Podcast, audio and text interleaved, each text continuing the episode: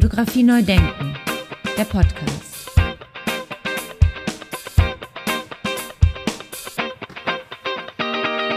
Für euch und für die Fotografie. Herzlich willkommen zu meinem Podcast Fotografie neu denken. Ja, mein heutiger Gesprächspartner ist Uli Kunz, Jahrgang 1975 und im baden-württembergischen Kehl am Rhein aufgewachsen.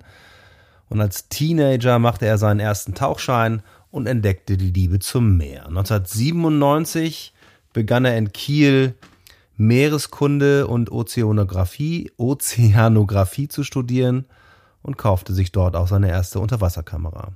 Gemeinsam mit anderen gründete er die Unterwasserforschungstauchgruppe Submaris und begleitet seitdem wissenschaftliche Expeditionen rund um die Welt. Seine Kunden sind unter anderem der WWF, Greenpeace, das Geomar Helmholtz Zentrum für Ozeanforschung und das Alfred Wegener Institut für Polarforschung.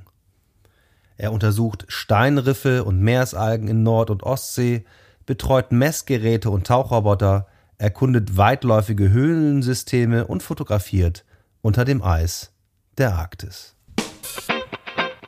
Ja, und er macht nicht nur wunderbare Fotografien und Filme unter Wasser, sondern er sieht sich auch als Beobachter der starken Veränderung, die in den Meeren stattfindet.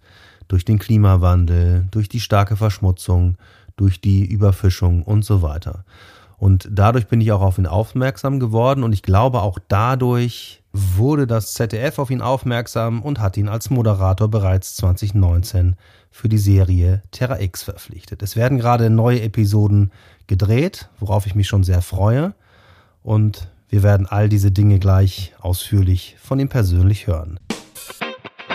Darum sage ich jetzt einfach mal, lieber Uli, danke, dass du dabei bist und schönen guten Morgen nach Hamburg. Ich freue mich auf das Gespräch. Schönen guten Morgen, vielen Dank für die Einladung.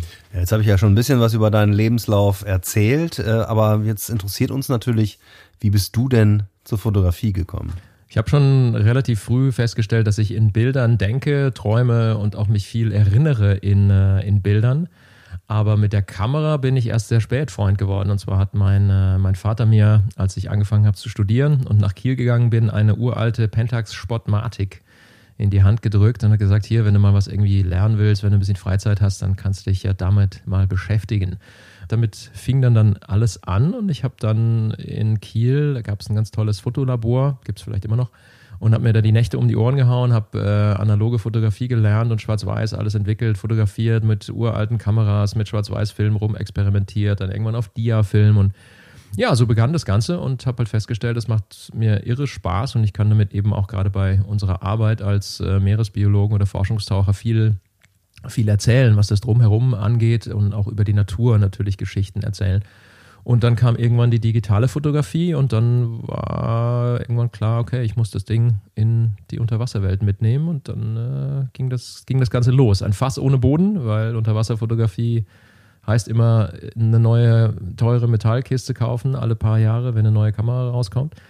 Aber es macht nach wie vor wahnsinnig viel Spaß und es ist eben für mich eine Möglichkeit, natürlich mich kreativ zu betätigen, aber auf der anderen Seite eben auch wirklich ganz fundiert für unsere Arbeit Beiträge zu liefern, die eben auch Entscheidungsträgern eine Möglichkeit geben, die Unterwasserwelt zu sehen. Also du bist ähm, studierter Meeresbiologe, habe ich das richtig verstanden? Ich bin Biologe. Ähm, Meeresbiologe wird man sozusagen, indem man eine Abschlussarbeit macht oder sich im Hauptfach schwerpunktmäßig mit der Meereskunde beschäftigt. Und deswegen arbeite ich heute in der Meeresbiologie. Aber soweit ich weiß, gibt es heute noch nicht wirklich den, den Studiengang Meeresbiologie. Man kann es eben im, heutzutage ist es Masters, ähm, kann sich dann eben schwerpunktmäßig darauf ausbilden. Aber man ist Meeresbiologe genauso wie andere Mikrobiologen sind oder Ökologen oder Zoologen. Das ist ein, eine, ein Schwerpunkt in dem, im Rahmen der Biologie. Und wo liegt jetzt dein Schwerpunkt? Was ist jetzt sozusagen dein Forschungsgebiet? Also ich bin gerne unter Wasser, das heißt, ich bin ein vielleicht ein tauchender Biologe, so könnte man das sagen, oder ein biologischer Taucher, je nachdem, was wir gerade machen. Wir haben uns spezialisiert darauf, eben unter Wasser viel zu arbeiten. Und deswegen sind wir für die Wissenschaft teilweise sehr wichtig, wenn es darum geht, unter Wasser eben Experimente aufzubauen, aber auch zum Beispiel ähm, herauszufinden, wie aufwendig Arbeiten unter Wasser überhaupt sind. Gerade bei Dreharbeiten ist es immer entscheidend oder bei Fotoprojekten, ähm, weil viele Leute sich überhaupt nicht vorstellen können, wie Unterwasserfotografie abläuft. Die denken immer, ja, dann nimmt man halt eine Kamera in irgendeinem Gehäuse mit und dann wird das ja schon klappen, so wie über Wasser. Aber das, da musst du dich erstmal, bevor du überhaupt den Auslöser drückst, musst du dich mit dir selber beschäftigen, beziehungsweise musst einfach lernen, unter Wasser zu arbeiten und zu tauchen. Und dann kann das auch äh, von Erfolg gekrönt sein. Fotografie neu denken, der Podcast. Wenn du das jetzt mal so ein bisschen beschreiben äh, kannst, kurz, äh, wie viele Tage bist du an Land und wie viel unter Wasser, kann man das so sagen? Das ist extrem schwer zu sagen, weil das natürlich auch von der Jahreszeit abhängt. Ähm, wir waren zum Beispiel die letzten zwei Tage jetzt im, wir haben Januar, Mitte Januar, ähm, in zwei Tage in der Ostsee wieder unterwegs, weil wir für den WWF gerade Geisternetze aus dem Wasser holen. Also das ist eine, eine meeresbiologische Arbeit, aber eben auch im Naturschutz angesiedelt. Da geht es darum, alte Netze von Fischern, die teilweise abgerissen werden, teilweise über Bord ähm, geworfen werden, wieder vom Meeresgrund hochzuholen, weil die natürlich immer noch eine große Gefahr für die Unterwasserwelt und für die Tiere und Pflanzen da darstellen. Und ähm, da waren wir jetzt zwei Tage wieder am Wochenende unterwegs. Jetzt ist Sturm, jetzt dauert es wahrscheinlich ein paar Tage, bis wir wieder unter Wasser sein können. Wir drehen gerade für den NDR, wir drehen aber auch gerade für, ähm, für Terra X, also für, für, die, für das ZDF weitere Folgen.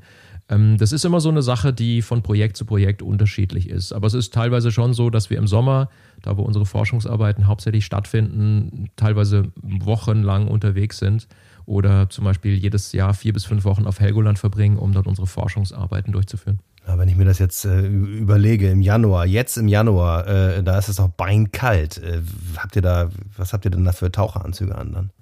Also das sind normale Taucheranzüge, aber sogenannte Trockentauchanzüge. Das heißt, du hast im Endeffekt eine sehr, sehr teure Plastiktüte, in die du äh, reinkriechst und unten drunter hast du eben fette Skiunterwäsche, fette Unterzieher die, ähm, die dich warm halten. Das Problem ist teilweise immer nur die Teile, die, wie zum Beispiel die Finger oder die Füße oder eben auch die Lippen, ähm, die mit dem äh, Wasser in Kontakt kommen und da wird es dann schon sehr, sehr schattig. Also wir haben jetzt Wassertemperaturen von zwei, drei Grad und das merkst du schon, wenn du reinspringst, hast du erstmal einen fetten Brain Freeze, da kriegst du erstmal so ein paar Sekunden, schießen dir die Tränen in die Augen. Und das ist aber an der Oberfläche und irgendwann gewöhnst du dich daran oder dein Körper äh, wehrt sich dann dagegen und dann kannst du auch entspannt abtauchen und dann für eine halbe, dreiviertel Stunde ganz gut arbeiten. Bei den Netzen ist es so, die müssen wir teilweise aus dem Boden rausziehen und das ist wirklich körperlich hardcore, hart anstrengende Arbeit, sodass dir da wirklich warm wird. Aber sobald du dann wieder aufhörst und dann eben wieder Netz entlang schwimmst, um zu schauen, wohin es zum Beispiel führt, dann kann dir nach einer Weile wirklich extrem kalt werden. Und bei mir ist es so, wenn ich die Kamera dabei habe, da habe ich immer so eine Haltung, naja, zwei Hände nach vorne, irgendwie einen äh, Zeigefinger am Auslöser. Das wird tatsächlich dann nach einer Weile sehr frisch. Apropos Auslöser, was sieht man denn da unter Wasser? Ist das nicht alles milchig und, und trüb? In der Ostsee ist es auch immer wieder von der Jahreszeit abhängig, aber vor allem vom, äh, von der Windrichtung. Also die letzten Tage hatten wir relativ ruhigen Westwind, sodass sich das Wasser dann auch wieder beruhigen konnte. Und äh, vorgestern hatten wir Sichtweiten, die sieht man sehr, sehr selten in der Ostsee. Also teilweise 10, 12 Meter würde ich sagen. Es war richtig glasklar, es war so blau, bläulich, grünes Wasser. Also ich habe da Aufnahmen gemacht, die äh, man wirklich selten machen kann, weil einfach die Sichtweiten meistens, zumindest bei uns in der Kieler Bucht oder rund um Fehmarn, ein bisschen schlechter sind, aber da haben wir uns dran gewöhnt, wir müssen da arbeiten. Ähm, wir haben uns da dafür entschieden, dort zu arbeiten. Und das ist das Spannende eben auch, was die Unterwasserfotografie eben angeht, dass du immer deine Motive direkt in der Umgebung suchen musst, weil du natürlich nicht weit schauen kannst wie im Korallenriff sondern du musst deine Motive einfach in der unmittelbaren Gegend äh, finden. In der Nordsee ist es noch ein bisschen schwieriger, weil wenn du halt im Wattenmeer abtauchst, da siehst du gar nichts. Da ist wirklich 50 Zentimeter unter der Oberfläche ist es absolut schwarz. Also dunkel, da brauchst du theoretisch gar keine Maske oder keine Augen, die kannst du zulassen, weil du wirklich gar nichts siehst. Aber es wird dann wieder anders, wenn du zum Beispiel ein paar Kilometer rausfährst. Wir haben vorletztes Jahr vor der Küste von Borkum ein äh, Unterwasserriff untersucht das war fantastisch. Also da waren, das war so ein reichhaltiges Leben, sowas sieht man extremst selten im oder vor dem Bereich des Wattenmeeres. Da waren Steine, da waren, die waren komplett überzogen mit Seenelken in wirklich knallbunten, orange, weiß, pinken Farben. Dann hast du Hummer, richtig große, fette, blaue Hummer, die da durch die Gegend rasen. Große Taschenkrebse, kleine Krebse, die auf den Seeanemonen rumlaufen. Also ein wirklich ein absolutes Wunderleben, was da unten in der Nordsee existiert. Und es geht dann weiter bis zum Beispiel nach Helgoland. Und das ist ein großes Meeresschutzgebiet. Naja, so groß ist es nicht, tatsächlich relativ klein, aber es ist eben die, der einzige Stein in der Nordsee. Und auf diesem steinigen Untergrund können sich halt viele Tiere und Pflanzen festhalten, die es sonst im Wattenmeer nicht schaffen würden. Und daher hast du eine große Artenvielfalt, die eben dort gut geschützt ist. Wie ist das dann technisch? Also wie, wie bringst du denn dann Licht da unten rein? Du verwendest hauptsächlich unter Wasser, um Licht ins Dunkel zu bringen, entweder Videolampen oder Blitz. Und das sind Unterwasserblitze, die sind halt wasserdicht und die löst du dann aus mit deiner Kamera und dann kannst du ganz normal wie über Wasser ähm, blitzen. Du kannst auch ähm, fernausgelöste Blitze zünden mit so einem Lichtsensor, der eben dann von der, aus der Entfernung ausgelöst werden kann mit meinem, äh, mit meinem Kamerablitz. Also da hast du wunderbare Möglichkeiten, Licht zu setzen und dann noch kreativ tätig zu werden. Und du kannst es auch mit Videolampen natürlich machen, aber die haben weniger Leistung im Vergleich zu einem großen, starken Unterwasserblitz. Okay, da habe ich mir die falsche Vorstellung gemacht. Ich habe gedacht, durch diese Lichtbrechung macht das überhaupt keinen Sinn. Du hast natürlich große Probleme, ähm, unter Wasser Licht zu setzen, beziehungsweise auch mit den Schwebstoffen zu arbeiten, damit die nicht so krass reflektieren und eben dann auch das ganze Bild aussehen lassen wie in einem richtigen Schneesturm.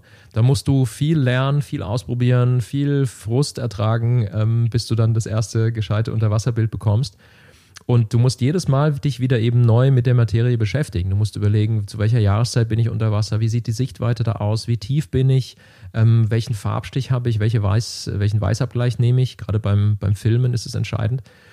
Ähm, und welches Objektiv nimmst du? Weil du hast zwar die Möglichkeit, unter Wasser ein Zoom-Objektiv zu verwenden, was wir meistens machen, aber wenn du dann in den Makrobereich gehst, kannst du halt nicht irgendwie schnell mal das Objektiv wechseln. Da musst du dann auftauchen und dann einen neuen Tauchgang planen, um dann ein ganz bestimmtes Bild umzusetzen. Da geht dann noch eine ganze Menge schief, oder?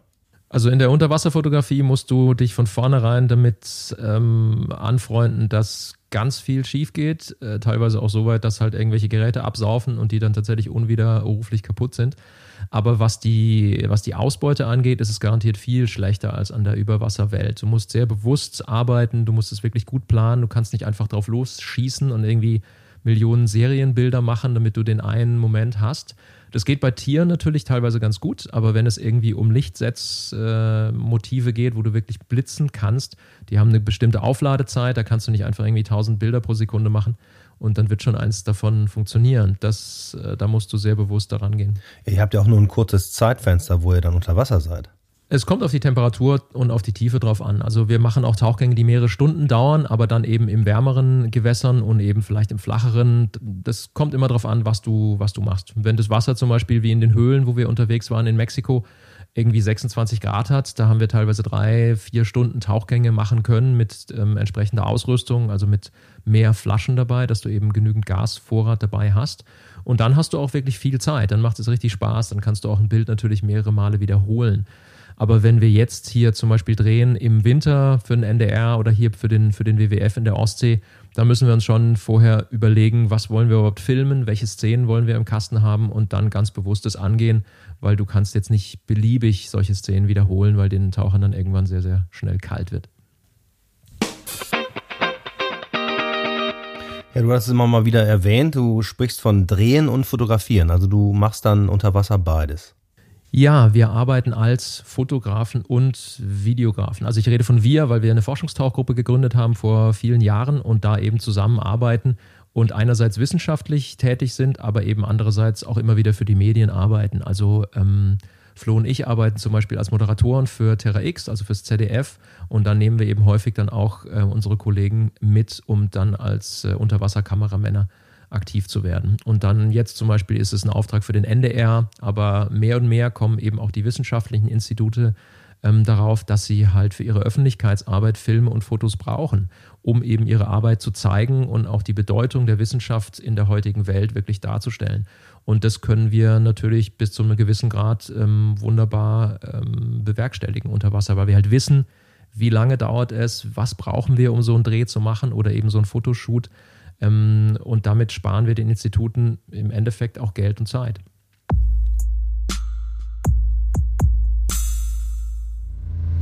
Jetzt habe ich ja in meiner Anmoderation auch darauf hingewiesen, dass ich ja auf dich aufmerksam wurde, weil du dich ja auch damit beschäftigst, äh, wie es denn da eigentlich aussieht unter Wasser, was die Umweltverschmutzung und was die Verschmutzung im Allgemeinen angeht. Also wie sieht es denn da tatsächlich aus unter Wasser? Generell ist das Meer zurzeit in einem extrem schlechten Zustand. Das wird natürlich auch immer noch schlechter. Wir können an manchen Stellen das zumindest teilweise aufhalten, dass es schlechter wird. Aber das, was wir nicht können, ist den Zustand des Meeres vor 200 oder 300 Jahren wieder zu erreichen. Also viele Zustände im Meer, gerade was die Korallenriffe angeht oder die Mangroven, da sind große Bereiche abgeholzt oder zerstört worden. Wir werden diesen Originalzustand nie wieder erreichen. Was wir versuchen, ist das Meer oder den, den Umgang mit dem Meer so weit zu neu zu ordnen, dass wir eben auch in Zukunft wirklich von einer gewissen Nachhaltigkeit sprechen. Das heißt, es muss so viel Rohstoff nachwachsen, wie wir eben aus dem Meer nehmen. Und das ist im Moment eben überhaupt nicht der Fall. Wenn du Fischerei zum Beispiel ähm, dir anschaust, es gibt fast keinen Bestand mehr an Fisch, der irgendwie nachhaltig befischt werden kann, wo also wirklich genau so viel im Meer bleibt, auch wenn wir eben was rausholen, weil eben so viel nachwächst. Ein großer Teil, wahrscheinlich bis über die Hälfte, ist im Moment schon äh, überfischt. Dann kommt noch ein großer Teil dazu, der eben wirklich an der Grenze der Nachhaltigkeit befischt wird. Das heißt, die werden irgendwann auch weniger und nur ein ganz kleiner Teil, den kannst du mit gutem Gewissen eben ähm, noch essen. Und wenn du sowas siehst, dann wird dir tatsächlich immer wieder bewusst, was wir schon angestellt haben. Vor 40, 50 Jahren haben wir Menschen, oder war halt die große Meinung, das Meer ist so groß, der Ozean ist so gewaltig, wir kleine Menschen werden da nie einen großen Einfluss darauf haben. Aber das war damals schon eine Lüge im Endeffekt, weil wir wussten schon immer, was wir für einen Einfluss haben. Wir wollen es nur nicht wahrnehmen. Und das ist heute auch noch ein riesengroßer Faktor. Und deswegen ist es ganz, ganz schwierig, das Meer wirklich zu schützen und gleichzeitig eben auch Wirtschaftlichkeit in einem gewissen Sinne ins Spiel zu bringen, weil da schneiden wir uns ins eigene Fleisch. Wir wollen immer weiter, wir wollen Wirtschaftswachstum. Das ist das ein und eins, das, das, das Einzige, woran wir uns ähm, woran wir uns festsetzen. Aber das kann so nicht weitergehen. Das sieht man sofort, wenn du dir die Zahlen anschaust, wenn du ins Meer reinschaust. Dir wird ganz schnell klar, auch wenn da eine Wasserschicht oben drüber ist und du nicht genau siehst, was da unter Wasser passiert, wird der, der Schaden immer größer im Meer. Deswegen können wir gerade immer nur so einen Tropfen auf den heißen Stein liefern und eben auch den Entscheidungsträgern der Regierung sagen, worauf es ankommt in Zukunft. Aber es liegt an jedem Einzelnen von uns, eben in Zusammenarbeit mit einer politischen Arbeit, dass wir in Zukunft wirklich einen Umgang mit den Meeren schaffen, der tatsächlich nachhaltig ist. Im Moment ist es noch nicht der Fall. Also das hört sich nicht gut an, oder? Also das ist Stufe Rot, oder? Ich glaube, diese Stufe Rot egal ob in der Über- oder Unterwasserwelt, die haben wir schon längst erreicht. Ähm, wir sind aber einfach sehr, sehr gut darin, es zu verdrängen. Und da nehme ich mich überhaupt nicht aus. Ich lebe auch, bin auch ein Teil dieses Systems. Ich lebe in einem Land, was sich tatsächlich als Bio und Öko ansieht, aber was unfassbare Mengen Plastik produziert, was immer noch CO2 in großen Mengen in die, in die Atmosphäre pustet, was eine autoverrückte Nation ist. Da muss sich jeder an die selber, an die eigene Nase fassen, wo wir einfach völlig über unsere Maße leben. Und das steht, das stand uns nie zu. Und deswegen ist es tatsächlich ein, ja, ein, ein aufrüttelnder Satz, aber das muss man einfach mittlerweile so klar sagen. Das ist uns nie Zustand, die Erde so auszubeuten. Deswegen kann man heute wunderbar von Verzicht sprechen, in Anführungszeichen, der gemacht werden muss. Weil, wie gesagt, es war nie unser Recht, das so weit zu bringen. Und wir tun es aber immer noch und immer weiter. Das ist was, was mich immer wieder tatsächlich an, an meine Grenzen bringt, auch das eigenen Verständnis, wenn ich andere Menschen sehe, wenn ich mich selber betrachte. Weil jeder von uns tut seinen Teil dazu bei. Wir leben in großen Häusern, wir brauchen immer mehr Platz, wir wollen von der Landwirtschaft, dass sie möglichst billig produziert, kaufen irgendwo in Discountern ein. Das ist ein riesengroßes Problem, das ich noch nicht so ganz lösen kann. Mittlerweile geht es hoffentlich in die richtige Richtung. Also im neuen Koalitionsvertrag und in dem, was die neue Regierung sagt, sind zumindest sehr sinnvolle Ansätze.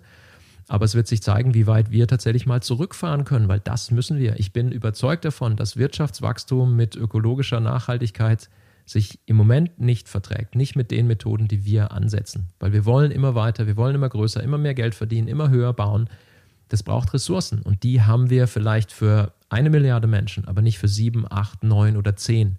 Und die werden kommen. 2050, 60, 70, irgendwann wird es dann tatsächlich weniger, ja. Also es wird eine Kurve geben, das ist schon abzusehen, dass es eben nicht mehr exponentiell wächst, die Weltbevölkerung, sondern eben wirklich zu einem Peak kommt. Aber bis dahin äh, kommen nochmal zwei, drei Milliarden Menschen dazu. Was, was sollen die essen? Wo sollen die hin? Wo sollen die wohnen? Wenn die ihre wenn die weiterhin so Müll produzieren, wie wir das tun, dann wird das Ganze kollabieren.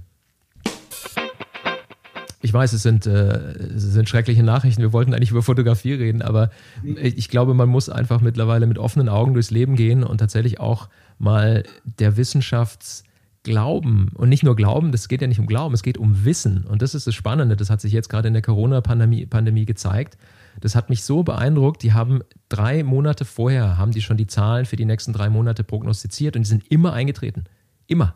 Es gab keinen, keinen Monat, wo nicht die Zahlen genauso waren, wie die Wissenschaftler vor zwei, drei Monaten das gesagt haben. Und wir haben immer darüber weggeschaut, ja, Hoffnung, mm, ja, Hoffnung bringt dich, bringt dich einen Scheiß weiter. Die gibt es nicht in der Wissenschaft. Es gibt nur Daten, die zeigen dir ganz klar, wohin es führt. Und es ist in Meer genauso. Wir können hoffen, dass es den Meeren irgendwann besser geht, nur wenn wir nichts machen. Woher soll es kommen? Soll irgendwie eine, ein großer, ein großer Gott von, vom Himmel runtersteigen und sagen, jetzt spreche ich mal ein Wunder aus. Nein, das passiert nicht. Das ist noch nie passiert. Das wird auch in den nächsten zwei Milliarden Jahren nicht passieren. Da bin ich ein großer Fan von. Die Diskussion muss noch viel größer werden. Es müssen noch viel mehr werden, die darüber reden. Denn äh, ich habe irgendwie das Gefühl, ja, das ist vielleicht in Asien das Problem, dass da so viel Müll angeschwemmt wird. Hier an Nord- und Ostsee haben wir das doch nicht. Das Müllproblem ist bei uns genauso vorhanden wie überall auf der Welt. Das Problem ist, dass die Ozeane alles auf der Welt miteinander verbinden. Das heißt, wenn du irgendwo in Asien ein Stück Müll in den Ozean schmeißt, wird es ein paar Jahre später zehntausende Kilometer irgendwo anders an den Strand gespült werden.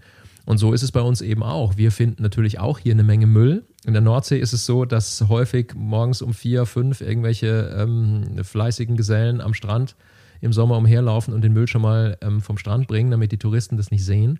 Aber den gibt es natürlich auch in großer Menge. Vielleicht jetzt nicht so in großer Menge wie in Asien, wo eben die Flüsse viel mehr Plastik in die Ozeane reinbringen als bei uns. Da funktioniert natürlich die, die Kläranlage schon noch relativ gut, beziehungsweise das, die Mülltrennung oder das Müllsammeln funktioniert bei uns sehr gut. Aber wenn du eine kleine Insel hast, wie auf den Malediven, wenn da eine riesengroße Deponie irgendwo in der Mitte der Insel ist und da kommt ein Sturm, dann ist halt ein Großteil dieser Deponie wieder im Meer. Wo willst du es hinbringen?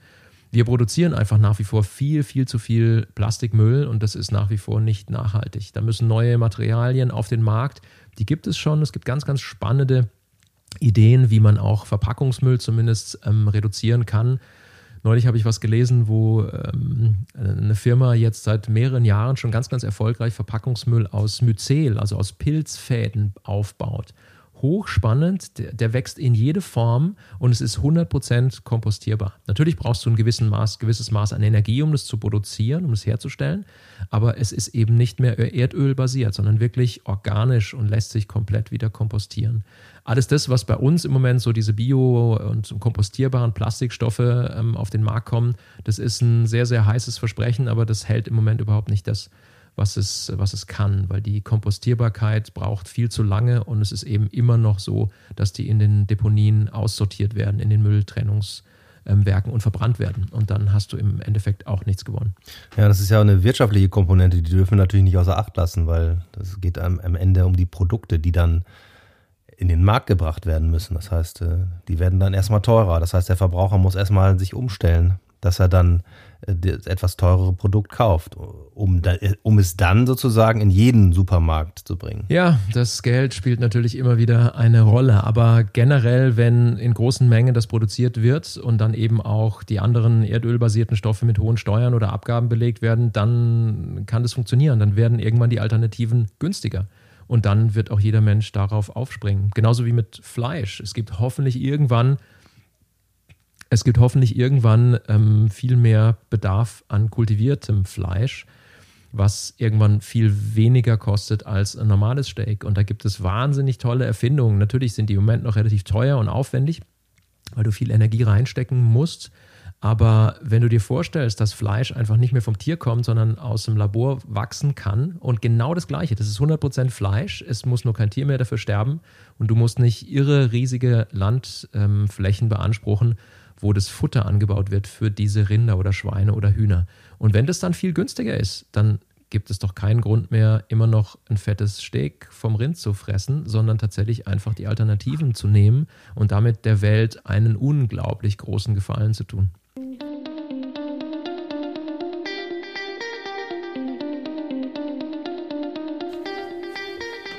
Wunderbar, das kann nicht oft genug angesprochen werden und genau deshalb habe ich auch diesen Podcast unter anderem gemacht, weil ich ja nicht nur die Fotografie ansprechen will, sondern die Gesellschaft, die Kultur, all das, was da zusammenhängt und die Nachhaltigkeit und so weiter und so weiter. Jetzt gehen wir aber doch nochmal in das Fotografische so ein bisschen rein und äh, da stellt mich natürlich, stelle ich mich natürlich auch die Frage, ähm, du hast natürlich auch analog unter Wasser fotografiert. Ich würde sagen, ich habe die Hälfte meines bisherigen Unterwasserfotolebens tatsächlich noch analog fotografiert. Ja, ich habe mir eine, eine Nikonos 5 damals gekauft, so eine klassische Unterwasserkamera. Die hatte keinen Autofokus. Du musstest manuell den, die Entfernung schätzen unter Wasser und dann eben einstellen. Und da waren Dia- oder Negativfilm drin. Das war hochspannend, weil mich das viel gelehrt hat. Einfach, dass du ganz bewusst an die Fotografie rangehst, dass du dein Bild planst, dass du dir überlegst, ob du jetzt überhaupt auf den Auslöser drückst oder nicht.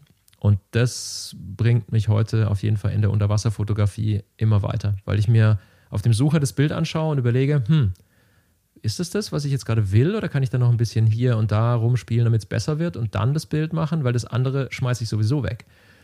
Also in der digitalen Fotografie, weil du natürlich viele, viel mehr Fotos machen kannst.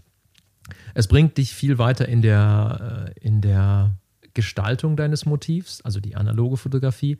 Aber natürlich mit 35, 36 äh, Bildern unter Wasser war ich sehr gehemmt, wenn es darum geht, irgendwelche schnellen Tiere zu fotografieren, weil ich wusste, da bin ich in fünf Minuten durch mit den 35 äh, Belichtungen und dann muss ich auftauchen und den Film wechseln.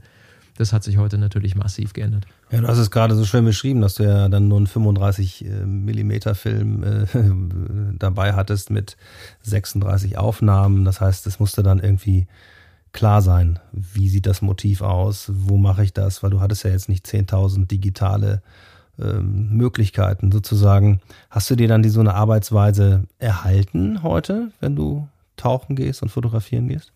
Das eine sind ähm, Bilder, die eben ganz genau geplant werden. Das heißt, ich weiß, was, da, was mich unter Wasser erwartet, irgendein Wrack oder eine Formation. Dann kann ich entscheiden, welches Objektiv ich mitnehme, welches Licht ich mitnehme. Und ich kann, ganz wichtig, meinen Tauchpartnern auch vorher schon erklären, was ich aufnehmen will oder wo sie eben, an welcher Stelle sie dort unter Wasser sein sollen. Und das hilft mir extrem, dass ich dann unter Wasser eben viel Zeit spare und eben auch nur noch dieses eine Bild aufnehmen kann, was ich, äh, was ich vorhabe. Natürlich mache ich dann von dem einen Motiv mehrere Bilder, weil da gibt es schon noch Unterschiede, aber ich kann dieses Motiv eben genau planen.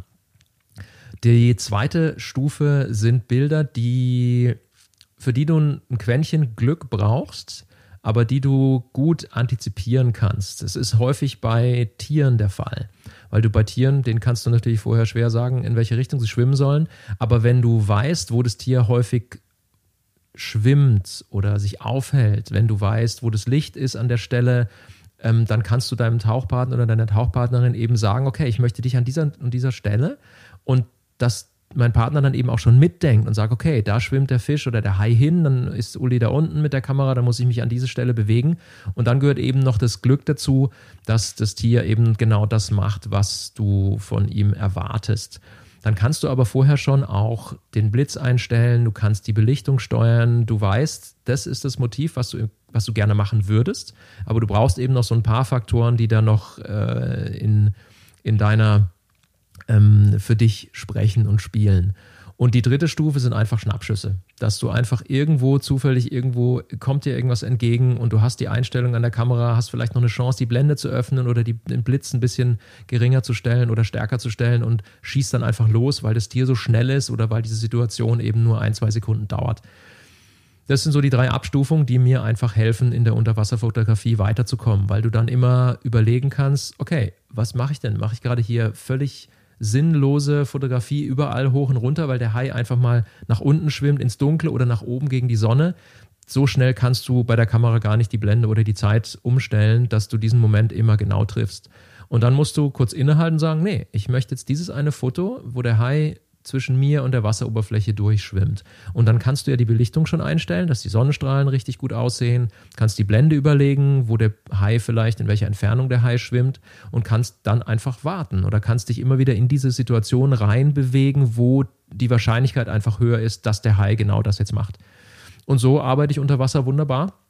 So kann ich auch mit, ähm, mit Models, also mit, mit meinen Tauchpartnern oder Partnerinnen eben auch wunderbar kommunizieren, weil die dann auch genau wissen, so soll das Bild hinterher aussehen. Ich bewege mich an die und die Stelle, ich halte das Licht so und so. Und dann spart man enorm viel Zeit und vor allen Dingen auch Frust, weil die Taucher unter Wasser genau wissen, was sie, was sie erwartet. Ja, und zack, und schon sind wir dann auch angekommen bei der Frage, wann ist denn dann ein Bild, ein gutes Bild für dich? Da gibt es einen schönen Satz, der kommt sicherlich nicht von mir, aber ich glaube, der stimmt nach wie vor. Der ist aber sehr, der sagt erstmal rein wissenschaftlich nicht viel aus, aber die Emotionen sprechen ja aus dem Bild. Ein Bild ist für mich gut, wenn ich drauf schaue und nicht nach einer halben Sekunde wieder wegschaue. Oder wenn ich wegschaue und dann nochmal hinschauen muss, weil mich irgendwas daran packt. Und das ist eine Vielzahl von Dingen. Und das, da haben schon Milliarden Menschen schlaue Bücher darüber geschrieben, wann ein Bild ein gutes Bild ist. Es muss sich irgendwie bewegen, es muss eine Emotion ausdrücken. Und teilweise sind die reduziertesten Bilder die aller, allerbesten. Und das Tolle ist, wenn das tatsächlich unter Wasser auch so mal stattfindet, wenn ich so ein ganz stark reduziertes Bild aufnehme, wo eben nur Silhouetten zu sehen sind, wo irgendwo eine Steilwand mit einem Taucher vorne dran zu sehen ist, wo irgendwie ein Lichtstrahl irgendein Tier beleuchtet, wo ganz stark reduzierte Elemente vorhanden sind, dann sehe ich das auf meinem winzig kleinen Kameramonitor sofort. Und ich schaue da drauf und weiß, das ist das Bild. Und das funktioniert bisher immer. Ist wunder, wunderbar. Auch wenn ich vorher irre lang überlege und ich mache dann ein Bild, dann weiß ich, das ist es. Und dann muss ich auch nicht weitermachen. Welches Herz schlägt denn höher bei diesen beiden Fragen, die ich jetzt stellen werde? Also wonach musst du im Job gucken und wonach würdest du dann gerne gucken? Also die ewige Frage, ne, wenn man einen Auftrag hat quasi. Sehr, sehr gute Frage, weil das ist tatsächlich eine, eine, eine Arbeitsweise, die uns im Job immer wieder trifft. Einerseits müssen wir für die Wissenschaft Bilder machen, das heißt, es müssen sehr nüchterne Bilder häufig sein, wo eben entweder ein Zählrahmen unter Wasser zu sehen ist mit bestimmten Algen oder Tieren drin, also wo es wirklich darum geht, irgendwas abzubilden, so wie es tatsächlich in der Natur aussieht. Entweder weil man damit hinterher einen, einen Bilderkatalog machen will, also einen Artenkatalog, was dort zum Beispiel rund um Helgoland ähm, lebt ähm, oder wächst, oder weil es darum geht, technische Geräte unter Wasser so abzubilden, damit die Techniker hinterher sehen können, wie das Ganze funktioniert.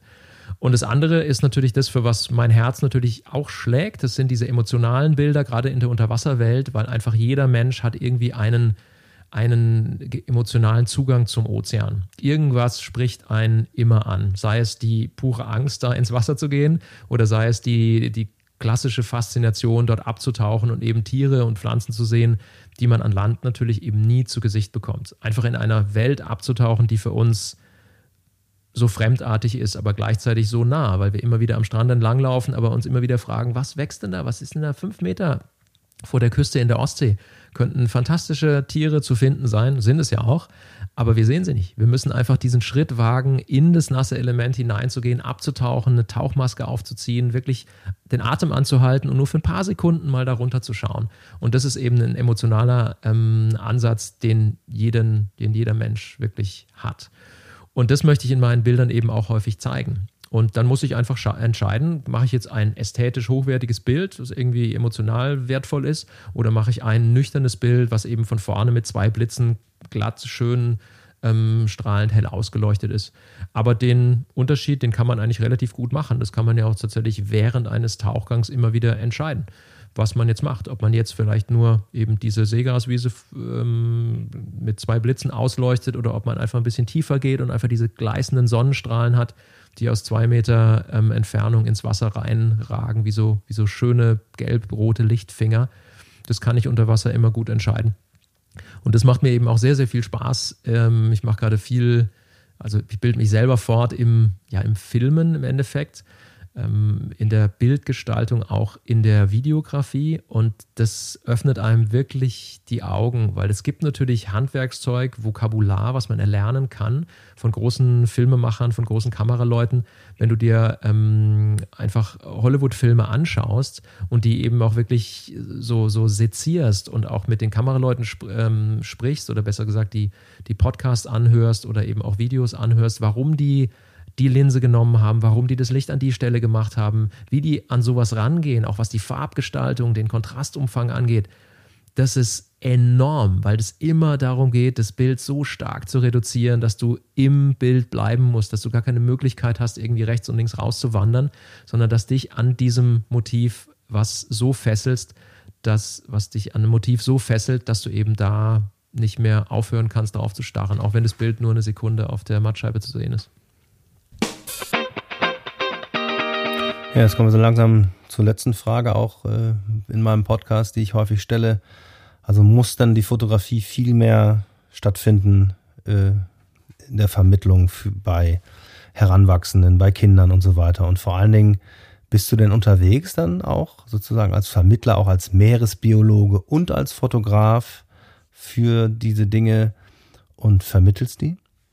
Ich halte regelmäßig ähm, Vorträge an Schulen, jetzt die letzten anderthalb Jahre eben auch äh, viel online. Ähm, aber auch davor war ich viele Jahre unterwegs an Schulen, an Festivals, an, auf verschiedenen Events, auch bei Firmen, um eben über meine Arbeit zu erzählen. Aber meine Arbeit ist, tritt in den Hintergrund über das, was ich natürlich ausdrücken will. Also ich will die Faszination für die Ozeane den Menschen beibringen und es geht sehr, sehr schnell und sehr einfach, weil eben die Menschen so einen emotionalen Zugang zu den Ozeanen haben und sie diese Welt so wenig kennen. Und deswegen, gerade bei Kindern, die honorieren das extrem und wertschätzen das sehr, wenn da jemand vor ihnen steht, der das alles selber erlebt hat. Und das finde ich natürlich toll, dass so ein Erlebnis eben heutzutage noch etwas zählt. Im Gegensatz zu den tausenden Milliarden Fotos, die eben jeden Tag geteilt werden und eben einfach nur so gedankenlos teilweise aufgenommen werden. Da fehlt natürlich die Kreativität. Man sagt immer so, ja, das ist vielleicht philosophisch betrachtet die neue Kreativität der jungen Generation. Ich sehe das anders, weil man immer noch bewusst ein Bild machen kann und vor allen Dingen, was nicht dabei auf der Strecke bleiben darf, ist der eigene Spaß daran. Also, dass man das Bild für sich aufnimmt. Und das ist was, was mir nach wie vor extrem hilft bei meiner Arbeit und bei meinem Dasein. Dass ich irgendwas finde, was für mich selber extrem wertschätzend und befriedigend ist. Das mache ich in allererster Linie nur für mich. Diese Fotos, diese Arbeit, diese Unterwasser, diese Tauchgänge, das ist zwar meine Arbeit und ich finde es toll, dass ich das Menschen, dass ich das Menschen darstellen kann, dass ich damit Geld verdienen kann und damit ich tatsächlich was für die Natur und die Umwelt tun kann. Aber wenn ich daran keinen Spaß hätte, wenn mich das nicht faszinieren würde, wenn mich das nicht packen würde, dann würde ich das nicht machen. Und ich glaube, das ist was Entscheidendes, was vielleicht viele Menschen heute nicht mehr so haben, dass sie irgendeine Tätigkeit, und wie gesagt, das muss nicht Fotografie sein, es kann irgendwas sein, für das man total brennt. Und wenn einen das packt, dann wird man viel bewusster im Leben sein, als wenn man das nicht hat. Wenn man nur auf andere schaut, wenn man die Social Medias hoch und runter geht und einfach nur guckt, was andere tun. Weil das macht einen tatsächlich auf Dauer kaputt. Da wird für die Welt passiert da gar nichts. Das ist einfach völlig inhaltsleer und für einen selber eben auch nicht.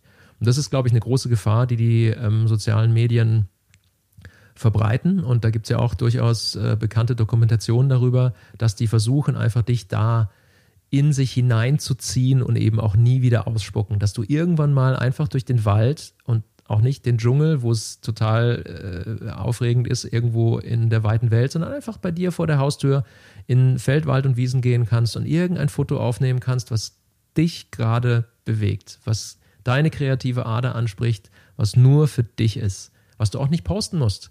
Und das gibt es, glaube ich, viel zu wenig. Und vielleicht ist es so ein, so ein Weg, den ich auch in meinen Vorträgen immer wieder versuche zu, zu zeigen, dass man das erstmal braucht, dass man diese eigene Wertschätzung haben muss, bevor man rausgehen kann, um dann in Anführungszeichen die Welt zu retten ganz schlimmes Wort, aber einfach die, den Umgang mit Menschen auch ein bisschen besser zu machen, ähm, weil man eben nicht diesen Respekt verliert. Eigentlich eine wunderbare Idee, also genau die richtige Idee zu dieser Zeit, die Welt zu retten, finde ich gut. Ähm, du hast es gerade so schön beschrieben, also wer sich selbst rettet oder gerettet hat, der kann auch wahrscheinlich mal eben die anderen mitretten. Ich glaube, das ist ein sehr wichtiger Aspekt, der mir immer wieder bedeut vor Augen geführt wird, dass wir natürlich viel moralische und ethische Instanzen haben, die sagen, wir müssen die Welt retten, wir müssen die Tiere und die Pflanzen retten. Das finde ich auch alles nach wie vor wunderbar. Natürlich ist es wichtig, aber was wir nicht dabei aus den Augen lassen dürfen, ist, dass es im Endeffekt um uns geht. Weil die Natur, die braucht uns nicht. Der ist es völlig egal, ob wir auf der Welt sind oder nicht. Eher noch besser, wenn wir nicht da sind, weil dann wäre die Artenvielfalt wieder ein bisschen größer und dann würden nicht jeden Tag irgendwie hunderte Arten aussterben. Dass es im Endeffekt tatsächlich um uns geht. Also wenn wir so einen gesunden Eigennutz entwickeln, so einen gesunden Egoismus bei der Weltrettung, kommen wir vielleicht ein bisschen weiter, weil dann geht es eben nicht darum, dass ethische und moralische Instanzen gegeneinander kämpfen, ja, wir müssen wir jetzt das Rhinoceros retten oder nicht. Ja, das spielt vielleicht jetzt nicht so eine große Rolle. Es geht tatsächlich um uns und deswegen müssen wir erstmal mit Menschen arbeiten, bevor wir überhaupt rausgehen in die Natur und da was bewegen. Fotografie neu denken. Der Podcast. Ja, lieber Uli, vielen herzlichen Dank für das Gespräch. Hat mich sehr gefreut. Ich hoffe, wir sehen uns mal irgendwann persönlich und viele Grüße nach Hamburg. Dankeschön. Das hoffe ich auch. Vielen, vielen Dank, dass ich hier sprechen konnte. Viel Spaß. Ja, gemeinsam sind wir stark, kann man dazu nur sagen. Äh, ich hoffe, wir kriegen das irgendwie hin und werden die Welt nicht zugrunde richten. Vielen Dank nochmal an Uli Kunz und äh, an die Einblicke in das Fotografieren unter Wasser. Wer mehr wissen will über die Arbeit von Uli Kunz, der kann sich informieren unter www.uli-kunz.com. All diese Informationen sind wie gewohnt in den sogenannten Show Notes zum Anklicken für euch und für Sie zusammengefasst. Da kann ich nur noch sagen, herzlichen Dank fürs Zuhören. Bis zum nächsten Mal. Viele Grüße hier aus dem Studio in Essen-Rüttenscheid. Fotografie neu denken für euch und für die Fotografie. Ciao, ciao.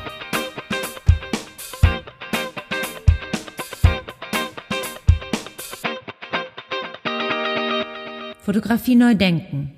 Der Podcast.